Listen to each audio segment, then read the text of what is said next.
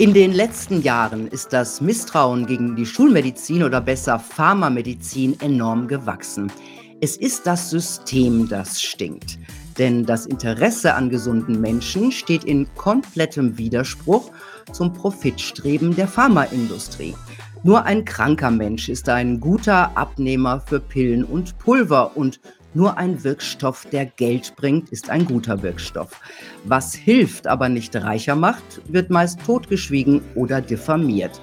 Mein Gast hat es sich zur Aufgabe gemacht, die verborgenen, aber existenziell wichtigen Wirkstoffe ans Licht zu bringen. Vitamin D zum Beispiel oder jetzt Lithium. Er sagt, Lithium hilft nicht nur gegen Alzheimer und Depressionen, sondern ist auch das Schlüsselelement gegen das Post-Spike-Syndrom. Also hilft Lithium auch gegen die Schäden der sogenannten Corona-Impfung? Darüber sprechen wir jetzt den Punkt Preradovic. Hallo Dr. Michael Nehls, schön dich wiederzusehen. Hallo Milena, freut mich auch, dich wiederzusehen. Danke, dass du mich eingeladen hast. Sehr gerne. Ich stelle dich kurz vor. Du bist Arzt und habilitierter Molekulargenetiker. Als Wissenschaftler hast du über 50 Arbeiten publiziert, zwei davon zusammen mit zwei Nobelpreisträgern. Du hast die Ursache verschiedener Erbkrankheiten an einigen deutschen Universitäten und der University of California in San Diego entschlüsselt. Für deine molekularbiologische Entdeckung des molekularen Schalters für die Entwicklung des adaptiven Immunsystems wurdest du von der amerikanischen Gesellschaft der Immunologen als Säule der immunologischen Forschung geehrt. Du warst leitender Genomforscher einer US-Firma und hast später ein deutsches Biotechnologieunternehmen geführt. Heute arbeitest du als Privatdozent und erfolgreicher Autor, zum Beispiel des Bestsellers Die Alzheimer-Lüge. Unser letztes Gespräch drehte sich um dein Buch Das indoktrinierte Gehirn und Heute geht es um Lithium und da müssen wir gleich mal die Frage beantworten, was genau ist Lithium? Ähm, Lithium ist erstmal das leichteste Metall, was wir auf unserem Planeten finden können. Ist schon das dritte Element im Periodensystem. Und äh, ja, es ist, äh, wie ich zeigen kann, in meinen Arbeiten schon sehr früh zeigen konnte, ein essentielles Spurenelement aber dessen Status als essentiell nicht anerkannt ist. Es ist noch nicht mal als möglicherweise essentiell anerkannt, was natürlich, äh, wie ich zeigen kann, absolut absurd ist, äh, sowohl aufgrund seiner wichtigen Funktion in unserem Körper in Spurenmengen, also wirklich in kleinen Mengen, was ja die Definition ist, seiner klar äh, anerkannten Wirkungsweise auf bestimmte Prozesse in unserem Körper, die nicht weniger lebensverlängernd sind, wenn sie funktionieren, oder beziehungsweise lebensverkürzend sind, wenn sie nicht funktionieren, qualifizieren es eindeutig als essentiell. Das ist auch schon gezeigt worden äh, bei, bei, äh, im, Tier, im Tierreich. Äh, es ist essentiell für Ziegen, für Katzen. Es ist lebensverlängernd. Bei Fruchtfliegen hat man experimentell gezeigt. Es wirkt sogar schon bei den ersten Einzellern, die zu Mehrzellern wurden, also ganz früh in der Evolution, hat Lithium einen wirkungsvollen Anteil in der Funktionalität von Zellen gehabt bis zum Mehrzeller. Und aus irgendeinem Grund bricht die Essentialität, die im ganzen Tierreich bewiesen ist, bei uns Menschen ab. Äh, und dabei ist es so wesentlich, insbesondere, wie ich äh, im indoktrinierten Gehirn ja zeige, für unser körperliches als auch für unser mentales Immunsystem. Und Aber warum, warum ist es nicht anerkannt? Das verstehe ich gar nicht. Ja, das ist eine gute Frage. Die gleiche Frage kann man sich stellen, wieso wird ein großer Kampf geführt, dass wir kein Vitamin D nehmen sollen? Ja, ist ja genau die gleiche Frage. Ich habe gerade jetzt äh, einen großen Artikel geschrieben auf meiner Webseite. Vielleicht darf ich auch an der Stelle mal alle einladen, auf meine Webseite zu kommen, Newsletter zu abonnieren, weil gerade vor einer Woche ist publiziert worden oder ein Hinweis publiziert worden von einem sehr bekannten Arzt, dass äh, man darauf achten solle, dass, äh, dass Vitamin D möglicherweise sogar krebserzeugend sein kann. Ach. Ja. Äh, diese, diese Studie ist total absurd, widerspricht äh, allem, was man bisher wusste, allen Erkenntnissen des Deutschen Krebsforschungszentrums und vieler anderer Institutionen, all meinen Erkenntnissen. Und ich habe deswegen einen ausführlichen Artikel geschrieben auf meiner Webseite, denn alle bekommen, die meinen Newsletter abonniert haben, natürlich auch jeder, der meine Webseite besucht, aber nur die, die Newsletter haben, wissen natürlich darum Aber es ist ein, wirklich ein Kampf gegen den Gebrauch von Vitamin D. Der Arzt sagt das sogar an der Stelle, also auf die, auf die selbstgestellte Frage, wie man sich am besten mit solchen Mikronährstoffen versorgt. Und dann sagt er, viel Fleisch essen, äh, Wein trinken ab und zu und im Winter halt einfach mal rausgehen und sich einen dicken Mantel anziehen. Ja. Äh, das heißt natürlich auf gut Deutsch, äh, unser körperliches und unser mentales Immunsystem werden dadurch äh, geschwächt. Und genau das, gegen das ich eigentlich arbeite seit zehn Jahren, ist damit in Frage gestellt. Und deswegen habe ich natürlich auch eine Antwort formulieren müssen. Und die gleiche Frage und die gleiche Antwort würde ich jetzt liefern wollen, wenn es um Lithium geht. Ähm, Nochmal zu Lithium. Wie nehmen wir normalerweise Lithium auf? Nehmen wir das natürlich auf? Ja, also Lithium ist eigentlich äh, eine natürliche Quelle für uns gewesen, vor allem in der Zeit, und da gibt es ein Buch von mir, das heißt die Algenölrevolution, wo ich zeige, dass die Gehirnentwicklung vor allem einen enormen Sprung gemacht hat in einer ja, fast 70.000 Jahre währenden Eiszeit, begann ungefähr vor 190.000 Jahren. Und der Mensch war gezwungen, da ist ja in Afrika sozusagen entstanden, hat sich dort entwickelt und hat in ganz Afrika dann irgendwann mal gelebt wahrscheinlich. Vor allem natürlich im, ähm, in dem Bereich ähm, ja, des, ähm, äh, ja, im, wie soll man sagen, im Toten Meerbereich südlich davon äh, in Afrika, in, ähm, in Tansania im heutigen. Und dort sind auch die ersten Fußabdrücke des Menschen zu finden gewesen. Naja, und auf jeden Fall dort ist der Mensch gezwungen gewesen, aufgrund der Trockenheit, die mit der Eiszeit kam, an den Küsten zu überleben. Ging vermutlich sogar durch ein Nadelöhr. Nur wenige Menschen überlebten, die halt wahrscheinlich schon zufällig an der Küste waren in der Zeit. Und die haben sich von Meeresfrüchten und Fisch ernährt. Jetzt muss man wissen, die haben wahrscheinlich auch schon im Inland Fisch äh, zu, äh, gegessen, an den Flüssen, an den Seen, Fisch geangelt und äh, sich davon ernährt. Aber der Fisch vom Süßwasser und der Fisch vom Salzwasser unterscheidet sich vor allem in einer Substanz gewaltig, vielleicht auch noch beim Jod, aber auf jeden Fall beim Lithiumgehalt. Lithiumgehalt im Meereswasser ist 100 mal höher als im Süßwasser. Und er wird nochmal um Faktor 2 bis 3 angereichert im Fischfleisch beziehungsweise in den Kiemen zum Beispiel von Muscheln, die wir dann essen würden, wenn wir uns von den Muschelbänken ernähren, die dort reichhaltig waren, wo die Menschheit überlebte. Und äh, dieser Unterschied möglicherweise ist der Grund dafür, warum Lithium zumindest spätestens dort zu einer natürlichen Nahrungsquelle für uns wurde. Und bei 100 bis 200 Gramm Fisch am Tag, also in einer normalen Portion, würden wir wahrscheinlich um die 1 bis 2 Milligramm Fisch, äh, Lithium täglich zuführen. Das wäre die normale Menge. Wer auf meiner Webseite sich mal den Artikel zu Lithium anschaut, ich wollte eigentlich ein Buch schreiben darüber, aber ich glaube, die Zeit drängt, äh, die Informationen so schnell wie möglich rauszubringen. Deswegen bin ich auch ganz dankbar dafür, dass wir das Interview hier führen dürfen, weil ich glaube, es ist ganz, ganz wichtig und wir werden nachher noch darauf zu sprechen kommen, warum es gerade heute, in der heutigen Zeit so wichtig ist, über dieses Thema zu sprechen. Ähm, Lithium ist also die Zufuhrmenge, die ich schon damals in meinem Buch, die Algenölrevolution, also in einem Unterkapitel, das, da geht es darum, wie wir vom Algenöl zum kompletten Fischersatz kommen. Dort erwähne ich schon Lithium.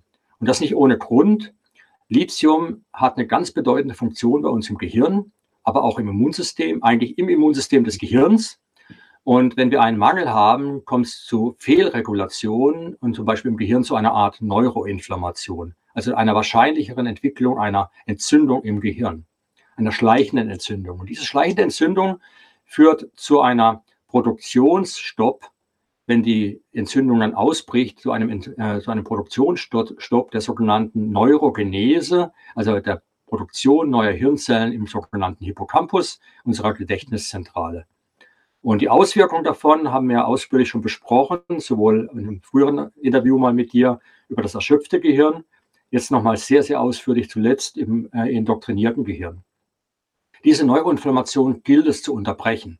Wenn wir das nicht schaffen, werden wir leichter indoktriniert. Das war das große Thema. Mhm. Und äh, was ich zeigen kann und äh, schon für Alzheimer zeigen konnte, Lithium in mikrodosierter Menge, also im Prinzip in der Menge, die wir natürlich zu uns nehmen müssten, über Fisch und Meeresfrüchte, diese Menge reicht aus, um diesen Prozess der Neuroinflammation zu dämpfen oder beziehungsweise unwahrscheinlicher zu machen. In etwas größerer Dosierung wird es wahrscheinlich ausreichen, um ihn sogar zu unterbrechen. Dafür gibt es schon erste Evidenz. Das mhm. heißt, Lithium in geringer Menge ist tatsächlich notwendig, damit unser Gehirn optimal funktioniert und auch unser Immunsystem optimal funktioniert. Ich habe darauf hingewiesen in einem Artikel, den habe ich 2016 publiziert, der heißt Unified Theory of Alzheimer's Disease. Dort ist ein ganzes Unterkapitel über die Bedeutung des essentiellen Lithiums für unser Gehirn. Es wird zum Beispiel gezeigt, dass Lithium in der Studie, in der klinischen, die einzige Substanz ist, in mikrodosierter Menge sogar nur, um den Alzheimer-Prozess aufzuhalten. Okay. also gewaltig, gewaltiges Potenzial und natürlich auch gewaltiges Potenzial für, äh, für Konkurrenz zu pharmazeutischen Produkten, weshalb man natürlich klar überlegen kann, warum Lithium nicht zugelassen wird als, äh, als essentielles oder nicht anerkannt wird als essentielles Spurenelement. Kann man das nicht patentieren? Nee, kann man eben nicht. Das ist ah. genau das Problem. Man kann keine Vitamine patentieren und keine Spurenelemente. Das sind natürliche Substanzen. Und das ist das große Problem an der ganzen Geschichte. Die Pharmaindustrie gibt Milliarden aus jedes Jahr, um einen, ein Produkt zu finden, das die Funktion von Lithium übernimmt und diesen inflammatorischen, neuroinflammatorischen Teufelskreis zu unterbrechen. Es wäre das Wundermittel gegen Depression und Alzheimer. Problem ist nur, es kommt mit vielen Nebenwirkungen. Auch Lithium kommt mit vielen Nebenwirkungen, wenn man es zu hoch dosiert. Mhm. Kennt jeder, ja. bei, äh, wenn man es nicht mikrodosiert, sondern makrodosiert. Ja, ich habe nämlich gelesen, ich habe mal ein bisschen gegoogelt ne, und äh, da stößt man ganz schnell auf Berichte über Nebenwirkungen. Da steht dann, Typische Nebenwirkungen sind Gewichtszunahme, Kreislaufstörungen, Zittern, Übelkeit, Erbrechen, Veränderung des Blutbilds, Müdigkeit, verstärkter Durst und verstärktes Wasserlassen, Durchfall und Unterfunktion der Schilddrüse. Das klingt nicht lustig. Nee, überhaupt nicht. Und das ist, äh, gilt natürlich, äh, die Liste könnte man genauso wahrscheinlich produzieren, wenn ich jetzt jeden Tag statt, sagen wir mal, 10 Gramm Kochsalz die hundertfache Menge zu mir führen würde, also ein Kilo. Das, das geht nämlich genau um das Problem. Es geht hier um einen Faktor 100, der, äh, der diesen Nebenwirkungen zugrunde liegt. Ähm, Lithium wird, wurde entdeckt als ein Salz, also Lithiumchlorid zum Beispiel oder Lithiumcarbonat, als ein Salz im Labor, das ähm, Harnsäurekristalle auflöst. Und dann hat man die Idee gehabt, wow, Harnsäurekristalle, das sind ja die Ursache von Gicht, vom Gichtanfall. Also geben wir das Lithium in den Salze einfach mal Patienten, die Gicht haben. Es hat der Gicht nicht unbedingt äh, geholfen, aber man hat gemerkt, die Leute sind ja so ein bisschen sedierter, sie sind etwas ruhiger, ähm, ihre Psyche ändert sich ein bisschen. Und da kam man auf die Idee, ah, diese psychischen Veränderungen, die wären ideal bei Menschen, die eine hyperaktive oder unteraktive, also unbalancierte Psyche haben, nämlich die manisch-depressiven. Und dann wurde es zur Standardtherapie der manischen Depression oder der, ähm, der wie heißt es nochmal, der bipolaren Störung. Und äh, dort hat man festgestellt, dass es erst dann funktioniert, wenn man ganz nah an den toxischen Bereich von Lithium geht. Mhm. Der toxische Bereich äh, ist ungefähr so bei, ja, man, die Angaben, die immer gegeben werden, sind meistens die, die Summenangabe von Lithium mit dem Salz dazu. Also zum Beispiel Lithiumcarbonat da ist der Lithiumanteil eigentlich nur ein Fünftel. Also wenn ich jetzt zum Beispiel ein Gramm Lithiumcarbonat gebe, dann gebe ich 200 Milligramm Lithium, ein Fünftel. Und äh, bei einem Gramm hat man dann gute Wirkung. Bei 1,5 Gramm allerdings, gerade mal 50 Prozent mehr, wird schon toxisch. Das war sehr toxisch. Und bei 3, 4 Gramm ist es möglicherweise sogar tödlich. Wenn ich jetzt aber von Lithium spreche, dann spreche ich von einem Milligramm Lithium und nicht von 200 Milligramm Lithium, wo man es therapeutisch einsetzt bei manisch-depressiven oder beziehungsweise bei der bipolaren Störung. Das heißt, wir sind Faktor 200 weg mhm. von dieser Dosierung. Das heißt, äh, wir sind tatsächlich nur bei den 10 Gramm Salz und nicht bei dem Kilo. Jetzt habe ich gelesen, dass jetzt habe ich gelesen, dass viele Ärzte äh, Lithium gar nicht verschreiben, weil sie nicht wissen, wie man es dosieren soll. Wieso äh, weiß man das nicht? Gibt es da eigentlich naja, wenig Forschungen auch? Ah, es gibt sehr viel Forschung dazu. Das Problem ist, äh, das therapeutische Fenster ist wirklich nur 50 Prozent. Man hat so eine Art Gauss-Kurve, kann man sich vorstellen. In dem Bereich, beim Peak hat man die 50 Prozent der Menschen glücklich, dass er halt oder hat Wirkung eben, die man haben will. 50 Prozent, das ist die biologische oder die therapeutische Wirk Wirkkurve. 50 Prozent ist sozusagen der, die therapeutische Dosis, die man angibt mit dem ganzen sozusagen Bereich. Der eine braucht ein bisschen mehr, der andere ein bisschen weniger. Das ist die Dosis. Die Dosis, wo 50 Prozent toxische Effekte erzielen, äh, äh, empfinden oder spüren oder erfahren, liegt gerade mal 50 Prozent höher. Das heißt, die beiden Kurven überlappen. Äh, man hat die Gauss-Kurve und das heißt, das heißt, praktisch jeder, der behandelt wird, spürt schon äh, bestimmte Effekte, die nicht schön sind. Bis hin zu den ganz toxischen Effekten, wenn man es wirklich überdosiert, dann nochmal drüber geht über diese Dosierung. Das heißt, äh, es ist nicht leicht, die zu dosieren und es führt auch dazu, dass die ganzen Labore weltweit, die Lithium messen, sich auf dieses therapeutische Fenster eingeschossen haben. Dafür haben sie ihre Messinstrumente. Ich habe gerade vor kurzem, hat mir jemand geschrieben, Herr Nils, ich bin ja ganz unglücklich, ich nehme jetzt Lithium seit drei Monaten, mikrodosiert, habe ein Labor das messen lassen und die sagen, die finden gar nichts. Ja, das Problem ist, die schauen praktisch jetzt mit bloßem Auge auf diese Lithiumwerte, bräuchten aber eigentlich ein Mikroskop, weil der mikroskopische Bereich, der, der, der, der geringe Bereich, wo die Wirkung eben der Dämpfung, zum Beispiel diese Signalkette erfolgt, in diesem essentiellen Bereich, wie eben Faktor 100 runter sind, deswegen auch die Konzentrationen im Blut 100 mal geringer sind wie bei der Therapie. Und deswegen können die das mit ihrem bloßen Auge nicht sehen. Die brauchen tatsächlich ein anderes Messinstrument, nennen wir es mal ein Mikroskop, um diese Mikrodosierung äh, im, im, im Blut messen zu können. Das machen die wenigsten Labore, es gibt ein paar wenige. Okay, und was ich jetzt in deinem Artikel gelesen habe, den wir haben wir ja auch verlinkt unten unter dem Video, dass es Studien gibt, die belegen, dass Lithium gegen Virenkrankheiten wie Covid-19 wirkt. Was, äh, was sind das für Studien, die da gemacht wurden und wie wirkt Lithium genau dort? Mhm. Also das habe ich schon in meinem Buch Corona-Syndrom 2021 postuliert, dass neben Vitamin D auch Lithium ein schöner Kandidat wäre, um die schweren Verläufe in Schach zu halten. Man muss nochmal ganz klar vielleicht hier wiederholen, Menschen sterben nicht am Virus, sondern an einem dysregulierten Immunsystem. Deswegen ist mir gerade das Thema Vitamin D für mich so wichtig, weil die Saisonalität wird durch den Vitamin D-Mangel erklärt, auch kausal. Wir wissen, dass Menschen, die mit schwerem Covid ins Krankenhaus kommen, wenn man bei denen ganz schnell den Vitamin D-Spiegel, was eigentlich der Vitamin D-Prohormonspiegel ist, wenn man den anhebt, dann hat man praktisch keine schweren Verläufe mehr. Die Leute verlassen das Krankenhaus schneller als die Kontrollgruppe und haben keine Sorge, dass sie daran sterben könnten. Oder sollten keine Sorge haben. Das ist gezeigt worden in ersten Studien und die Kausalität ist bewiesen. Das heißt, wir wissen, der Vitamin D-Mangel ist ein Problem. Wir können einen sogenannten Zytokinsturm erleben. Das ist die Folge eines durch Vitamin D-Mangel dysregulierten Immunsystems. Der Zytokinsturm selber läuft über dieselbe Kaskade, die ich gerade beschrieben habe, die diese Neuroinflammation macht. Das heißt, die über ein Molekül läuft, das nennt sich GSK3-Beta.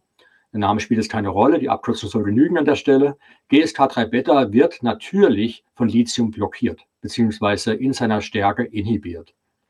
Das heißt, das Postulat ist ganz einfach, wenn der Zytokinsturm, der Menschen bei Covid umbringen kann, durch äh, das GSK3-Beta sozusagen als Signalmolekül im Immunsystem äh, reguliert wird und Lithium kann dieses Signalmolekül äh, hemmen, dann wäre doch eine gute Chance, schwere Verläufe damit zu verhindern.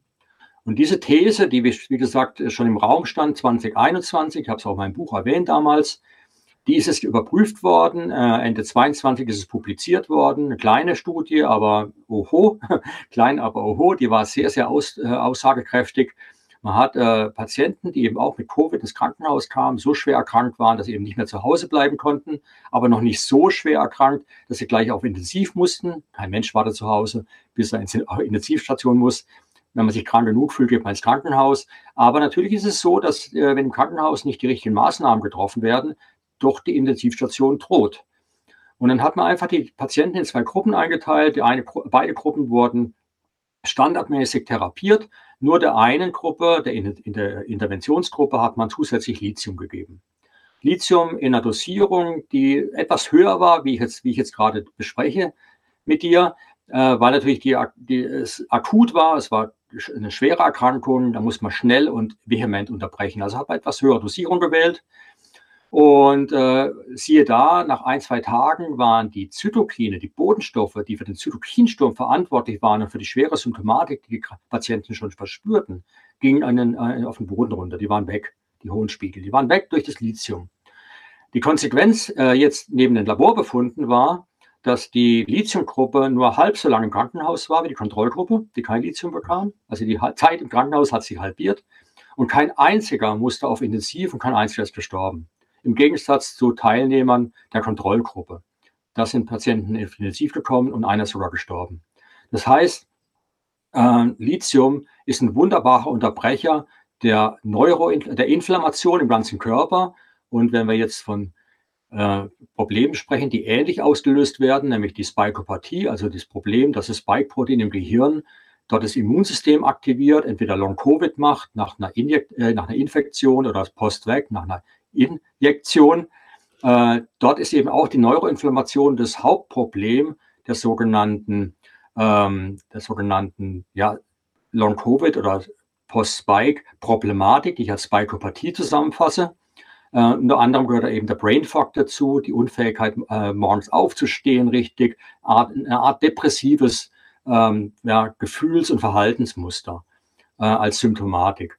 Und äh, da war natürlich auch vollkommen klar, auch hier könnte Lithium helfen, weil dieser Teufelskreis der Neuroinflammation, der eben, weil er eben triggert, dass die Neurogenese im Hippocampus, wie wir ja schon mal besprochen haben, ausfällt, was die Resilienz, die psychische der Menschen äh, herabsetzt, was sie natürlich noch vulnerabler macht zu psychischem Stress und wiederum die Neuroinflammation anregt, also ein richtiger Teufelskreis der Neuroinflammation erzeugt, der könnte durch Lithium unterbrochen werden. Und äh, ein Wissenschaftler, der es genauso sieht wie ich, der auch schon ein Buch geschrieben hat äh, zu dem Thema bezüglich Depression und Alzheimer, Low-Dose, äh, Low-Dose Lithium, hat eben an der University of Buffalo in New York gesagt, das probiere ich doch einfach mal bei, bei den Patienten aus, bei den Long-Covid-Patienten. Und am Schluss hat er dann zehn Stück mal das Lithium gegeben, Low Dose, also nicht High Dose, sondern Low Dose, niedrige Dosierung. Und bei neun von den zehn war nach wenigen Tagen der Brain Fog äh, weggeblasen. Okay. Und er war so überra äh, nicht überrascht, das hat er eigentlich erwartet gehabt, dass er jetzt eine größere Studie gestartet hat.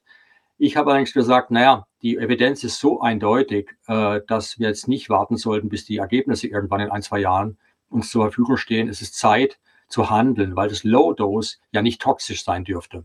Wir sind ja weit weg von der toxischen Dosis. Und dass es essentiell ist, habe ich schon lange gezeigt. Und in meinem Paper damals, Unified Theory, ist es ein großes Thema. In meinem Buch, ähm, also Algenölrevolution, ist es schon ein Thema, weil es wichtig ist fürs Gehirn. Und äh, grundlegend ist es Teil der Alzheimer-Therapie nach Niels, mit denen ich ja sozusagen zeige, dass Alzheimer im Frühstadium umkehrbar ist. Und die Basis dafür ist eben auch äh, die die neuroinflammatorisch-inhibitorische Funktion von Lithium. Ähm, aber um das nochmal zu verstehen, Menschen, die ähm, unter der äh, Corona-Spritze leiden, äh, gilt das auch für Menschen, die überall im Körper in, ähm, Entzündungsherde haben? Äh, hilft denen auch Lithium? Es gibt, äh, gibt Hinweise, dass also Lithium natürlich jede Form von Inflammation äh, läuft, also die meisten Formen von Inflammation laufen über das GSK3-Beta und Lithium ist ein Blockateur. Ähm, Im Gehirn natürlich ist es von besonderer Bedeutung, weil Lithium dort noch andere Funktionen hat, die ganz interessant sind. Zum Beispiel ist es ja so, Hirnzellen müssen ja ein ganzes Leben lang äh, am Leben bleiben. Also Hirnzellen, die geboren werden, wenn wir geboren werden. Und wenn wir 100 Jahre alt werden, müssen 100 Jahre durchhalten. Man kann ja Hirnzellen, also Nervenzellen, nicht einfach austauschen. Die haben ja zum Teil zehntausende Verbindungen zu anderen Nervenzellen. Wenn man die rausnehmen würde, mit den neuen ersetzen, dann würde die gar nicht wissen, wo sie hin muss mit ihren ganzen Auswüchsen und der würde gar nicht sozusagen mit anderen vernetzen können, so wie es die vorhergehende gemacht hat. Das heißt, äh, die Zelle lebenslang, 100 Jahre lang am Leben zu halten, bedeutet immer wieder mal den Motor auszutauschen. Der Motor der Zelle ist die Mitochondrien. Für, die, für den Abbau von Mitochondrien, was zum Beispiel unter Fasten passiert, ja, also Entschlacken, was man früher belächelt hat, für das es aber inzwischen einen Nobelpreis gab, für diesen Mechanismus zum Beispiel der Mitophagie, also der Mitochondrienauffressens und dem umgekehrten Prozess der Mitochondriogenese, der Bildung neuer Mitochondrien in den Zellen. Da spielt Lithium eine Rolle. Das wird mit aktiviert, dieser Prozess. Das heißt, das Verjüngen der Zellen findet statt. Dazu kommt noch, dass auch der, die sogenannte Mikrophagie, also das Auffressen kleinerer, also nicht nur ganze Organellen wie jetzt das Mitochondrien, sondern auch kleinerer Zellbestandteile, wie zum Beispiel fehlgefaltete Proteine, äh, die nicht mehr funktionell sind, aber im Prinzip wie Schlacke den restlichen Prozess stören würden, äh, die werden auch abgebaut, sodass sogar Hinweise, sondern nicht Peer Review, das Paper, was ich zitiere, aber es gibt Hinweise, ich habe das auch vermutet, deswegen zitiere ich das Paper, weil es mir plausibel erscheint, äh, dass sogar der Abbau von Spike-Protein im Gehirn möglicherweise unterstützt wird durch die Mikrophagie, die durch Lithium angeregt wird. Also wie gesagt, Lithium ist da sehr, sehr hilfreich. Äh, es gibt auch Hinweise, dass zum Beispiel bei Alkoholikern, das ist mal ganz ganz anderes Thema, Alkoholiker mhm. äh, haben natürlich auch eine depressive Tendenz. Die wird aktiviert durch die Neuroinflammation. Alkohol ist ein Aktivator der Neuroinflammation. Und selbst da hat man gezeigt, es gibt Studien dazu, mit Lithium kann man diese Neuroinflammation sozusagen hemmen. Mhm. Und damit bleiben Leute länger abstinent. Jetzt ist es ja so, bei uns ist Lithium ja nicht als Nahrungsergänzungsmittel zugelassen. Wenn das jetzt Leute sehen, die vielleicht jemanden in der Familie haben, der an Spikopathie leidet, also diese Spike Post-Spike Problematik hat, entweder nach Infektion oder nach Injektion. Was macht der dann? Wo geht der hin? Wo holt er sich das Lithium und woher weiß der dann genau, wie viel er nehmen muss? Ja, also wie viel er nehmen muss, findet auf meiner Webseite. Da gibt es gute Hinweise dafür. Ähm, er braucht aber einen, einen, einen Anwalt, sage ich schon. ja. Er braucht einen Arzt, der es ihm verschreibt. Das ist halt wichtig, weil also hier in Deutschland, ich weiß nicht, wie es in Österreich ist, aber ich nehme an, es ist ähnlich. Es ist halt eben nicht nur apothekenpflichtig, es ist auch rezeptpflichtig. Die Absurdität ist natürlich äh, Hanebüchen, wenn man sich vorstellt, dass ein Essen, in einer essentiellen Dosierung, also wir reden jetzt gar nicht von einer hohen Dosierung, wie sie pharmakologisch eben bei bei der äh, manisch-Depression eingesetzt wird, sondern wir reden jetzt wirklich von einer essentiellen Dosierung, wie ich sie praktisch bei 100, 200 Gramm Fisch kriegen würde. Äh, nur, dass ich eben Fisch nicht essen sollte, jeden Tag 200 Gramm, abgesehen davon, dass es nicht genug Fisch gibt, wäre es auch toxisch. Das heißt, um die Menge an, äh, an Lithium, die ich im Fisch finde, aufnehmen zu dürfen über ein Nahrungsergänzungsmittel, muss ich den Weg über den Arzt gehen. Also wirklich absurd. Ich brauche ein Rezept und ich brauche dann noch zusätzlich eine Apotheke, die mir jetzt aufgrund dieses Rezepts mir dieses eine Milligramm ja, bereitstellt. Wobei das nämlich etwas mehr ist wie ein Milligramm, denn wir reden ja immer von einem Lithiumsalz. Und äh, da gibt es alle möglichen Salze, Lithiumchlorid, Lithiumcarbonat und so weiter. Für das, wo ich jetzt Lithium empfehle, empfehle ich das Lithiumorotat. Aus dem einfachen Grund, Orotat selber ist eine Substanz, die, wir, die quasi auch essentiell ist für uns, die wir auch brauchen, die wir aber selbst herstellen können, oft aber nicht in ausreichender Menge, sodass wir sogar einen Orotatmangel haben. Und der Körper versucht möglichst an viel Orotat ranzukommen. Das heißt, in unserer Nahrung ist auch Orotat zu finden in der normalen Ernährung. Und äh, der Körper versucht es all das gesamte Orotat so effizient wie möglich in den Körper zu schaufeln. Sprich, es gibt ein Transportsystem im Darm, das Orotat hilft, äh, aufgenommen zu werden und sogar ein äh, Transportsystem in der Blut-Hirn-Schranke, das dafür sorgt, dass das Lithium-Orotat, beziehungsweise das Orotat, aber den, dann eben auch das Lithium-Orotat aktiv ins Gehirn schaufelt. Sodass wir gar nicht so eine hohe Dosierung brauchen, um eine effiziente Dosierung im mikrodosierten Bereich zu erreichen im Gehirn. Aber ich brauche jemand, das ist eben die Frage, jemand, der mir das Lithium-Orotat verschreibt. Und wie gesagt, habe auch nicht ein Milligramm Lithium-Orotat, das wären dann möglicherweise 27 Milligramm, weil ein großer Teil des Moleküls ist eben das Orotat und nicht das Lithium. Aber ist, nicht so einfach, solche, aber ist nicht so einfach, solche Ärzte zu finden, oder? Genau, es gibt, man, hat, man hat zwei Probleme. Man muss eine Apotheke finden und einen Arzt. Und beide Probleme versuche ich zu lösen. Und ich wäre nicht rausgegangen mit dieser Idee, wenn ich nicht wüsste, dass es zumindest schon mal zwei Apotheken gibt in Deutschland, die es machen, die es auch verschicken.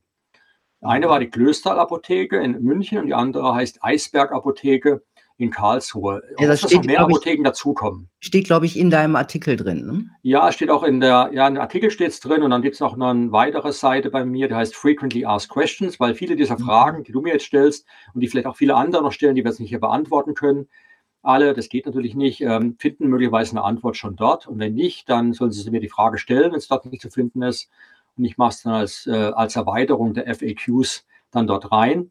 Also es ist eine interaktive Seite, also die wird wachsen mit der Zeit. Deswegen auch ganz wichtig, den Newsletter abonnieren, damit man weiß, wenn wieder Neuerungen da reinkommen. Naja, jetzt geht es darum, wo finde ich einen Arzt? Das ist auch ein der Frequently Asked Questions.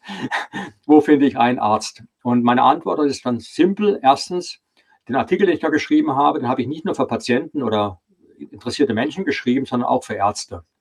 Das heißt, man kann das als PDF runterladen, man kann es verschicken, soll man auch, man kann es äh, ausdrucken und damit auch zu seinem Arzt gehen. Wenn das den Arzt nicht überzeugt, obwohl die wissenschaftliche Datenlage, die ich da präsentiere, doch überzeugend sein soll, deswegen ist es auch ein bisschen längerer Text geworden, mit sehr viel mhm. Studien dazu, entschuldigt mich dafür, aber das war notwendig, weil wir ja die Ärzte überzeugen müssen, die es nicht von vornherein sind. Dann gibt es zwei Möglichkeiten. Entweder der Arzt kapiert es oder kapiert es nicht. Wenn er es nicht kapiert und nicht will, dann gibt es nur noch die nächste Möglichkeit, ja, dass man, wenn man es wirklich möchte da, und das probieren will, dass man eben einen anderen Arzt sucht. Und da kommt schon wieder die Bitte an dich oder an die Leute, die hier zugehören. Wir haben, äh, ich habe jetzt angefangen, genau vor zwei Wochen, als der Artikel online ging, ein Ärztenetzwerk aufzubauen, Ärzte- und Therapeutennetzwerk auf meiner Webseite. Gibt es auch einen Link, kann man dann vielleicht auch bei dir sehen. Für systemisch denkende Ärzte und Therapeuten, die orthomolekular handeln. Orthomolekular heißt, äh, anerkennen, dass bestimmte Defizite von Spurenelementen und von Vitaminen tatsächlich für uns nicht gesund sind und dass man die äh, erst, äh, sozusagen auffüllen muss, orthomolekular, äh, sodass der Körper gesund bleibt oder schneller gesundet. Und eigentlich, was auf der Hand liegt und eigentlich eine Lachnummer wäre, wenn man darüber nachdenkt, dass man sowas sagen muss. Aber es ist leider so, viele Ärzte verstehen das nicht leider. Und äh, deswegen ist es wichtig, dass wir ein Netzwerk aufbauen von Ärzten, die es tun und vielleicht sogar auf kurz oder lang alle dazu zwingen, weil ihnen die Patienten davonlaufen, äh, dass äh, auf ein, ein, Umdenken in der Gesellschaft stattfindet. Das ist übrigens auch die große Chance, die ich in der Krise der letzten vier Jahre sehe, dass äh, wir als das Gesundheitssystem tatsächlich den Namen verdient, wenn wir aus dieser Krise kommen, äh, ohne, ohne komplett sozusagen indoktriniert zu sein, sondern tatsächlich mein Buch sich ad absurdum selbst führt, indem es die Leute umsetzen. Mhm. Auf jeden Fall ähm, sind, glaube ich, sehr, sehr viele Menschen misstrauisch geworden in den letzten Jahren, was Ärzte angeht und auch vor allem was die Pharmaindustrie angeht. Vielen Dank, Michael, mal wieder für einen Ausflug in unbekanntes medizinisches Terrain, zumindest für uns Laien, für manche Ärzte auch, aber immer wieder hochinteressant. Und ich habe es schon gesagt, deine Abhandlungen über Lithium haben wir in der Beschreibung unter dem Video verlinkt. Da kommt dann auch noch die Website generell rein. Vielen Dank, dass du da warst. War wieder hochinteressant. Milena, vielen, vielen Dank, dass du mich da eingeladen hast. Äh, ohne Menschen wie dich würde es gar nicht funktionieren, was wir hier tun. Vor allem ohne Menschen wie dich nicht. Vielen Dank. Tja, Leute, ein alter Spruch, den die Pharmaindustrie verabscheut, lautet, wer heilt, hat Recht. Und deshalb finde ich es wichtig, Fachleuten zuzuhören, die verborgene Wirkstoffe ans Licht und in die Diskussion bringen und nicht auf der Paylist der reichen Konzerne stehen. Wissen macht klug. Ich wünsche euch eine gute Zeit, einen schönen ersten Advent und bis bald. Tschüss.